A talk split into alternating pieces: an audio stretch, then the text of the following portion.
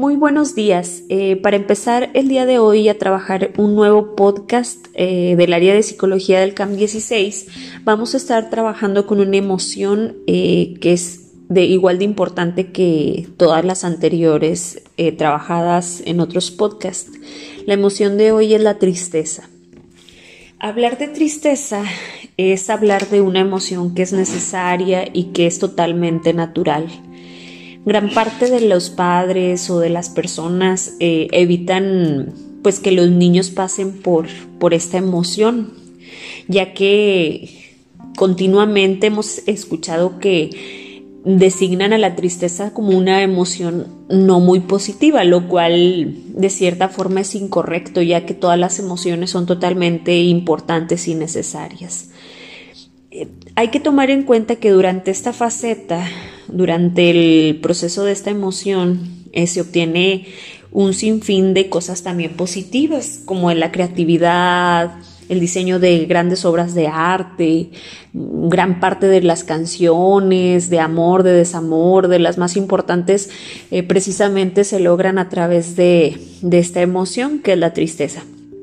Hay que considerar y no olvidar eh, poner en práctica que es importante y trascendental que los niños la experimenten como cualquier otra, como la tristeza, como el, perdón, como el miedo, como la alegría, como el enojo, eh, es importante que le den un nombre, que la reconozcan, que la vivan y sobre todo que no se queden estancados ahí, ya que en este, en este aspecto precisamente es, es totalmente trascendental no confundir la tristeza con depresión. Es decir, que ya cuando la persona eh, permanece estancada durante un periodo de tiempo largo, eh, ya es importante que se acuda con un especialista, ya sea con un psicólogo o en alguno de los casos con algún psiquiatra para tratar de evitar que la persona llegue a una depresión severa. Es, es también de gran labor o, de gran acción eh, el hacer que los padres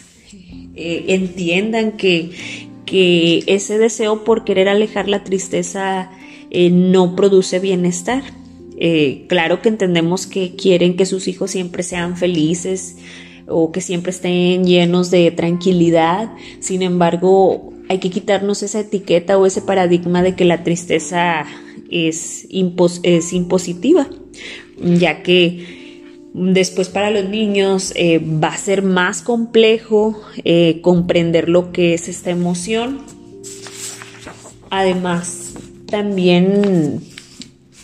gran parte de las veces evita que se llegue a lo que es la tristeza, sobre todo en los niños, porque los niños al ser tan compleja esta emoción para ellos o tan poco eh, trabajada por la sociedad,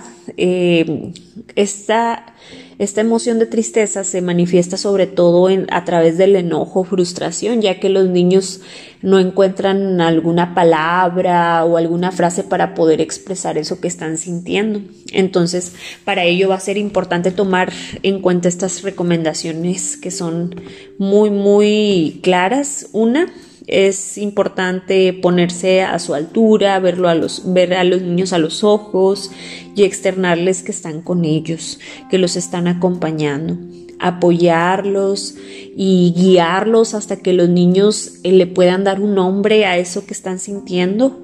eh, que puedan identificar los sentimientos que evoca la tristeza. Además de esto, pues acercarse a ellos, abrazarlos,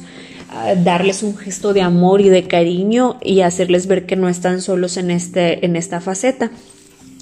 La tristeza gran parte de las veces se presenta debido a que las cosas no se dan para los niños como ellos esperaban que sucedieran,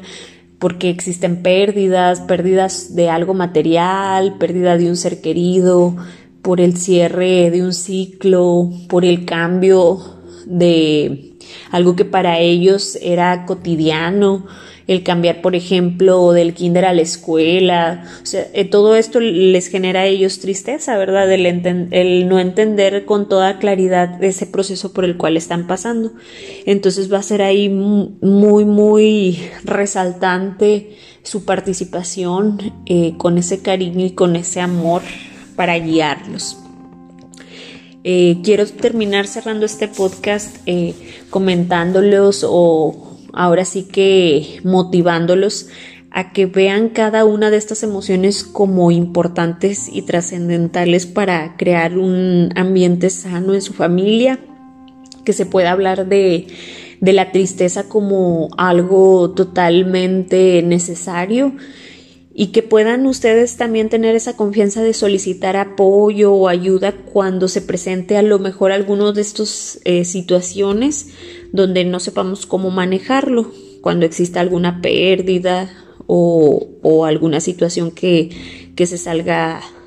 pues de sus manos. Bueno, eh, les agradezco mucho su atención. Eh, voy a compartirles el día de mañana una actividad que quisiera que, que la estuvieran trabajando. Eh, también les pido de favor si me pudieran apoyar con sus evidencias. he recibido muy pocas.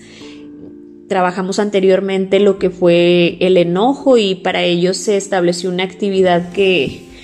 que hablaba de precisamente de que los niños identificaran el enojo a través de un dibujo y con el pues lo destruyeran o lo almacenaran en un frasco donde el niño pudiera hacer conciencia sobre esta emoción. Entonces en esta semana también se va a manejar algo similar. Nos vemos en el, en el próximo podcast y cualquier duda pues quedo a la orden. Hasta luego.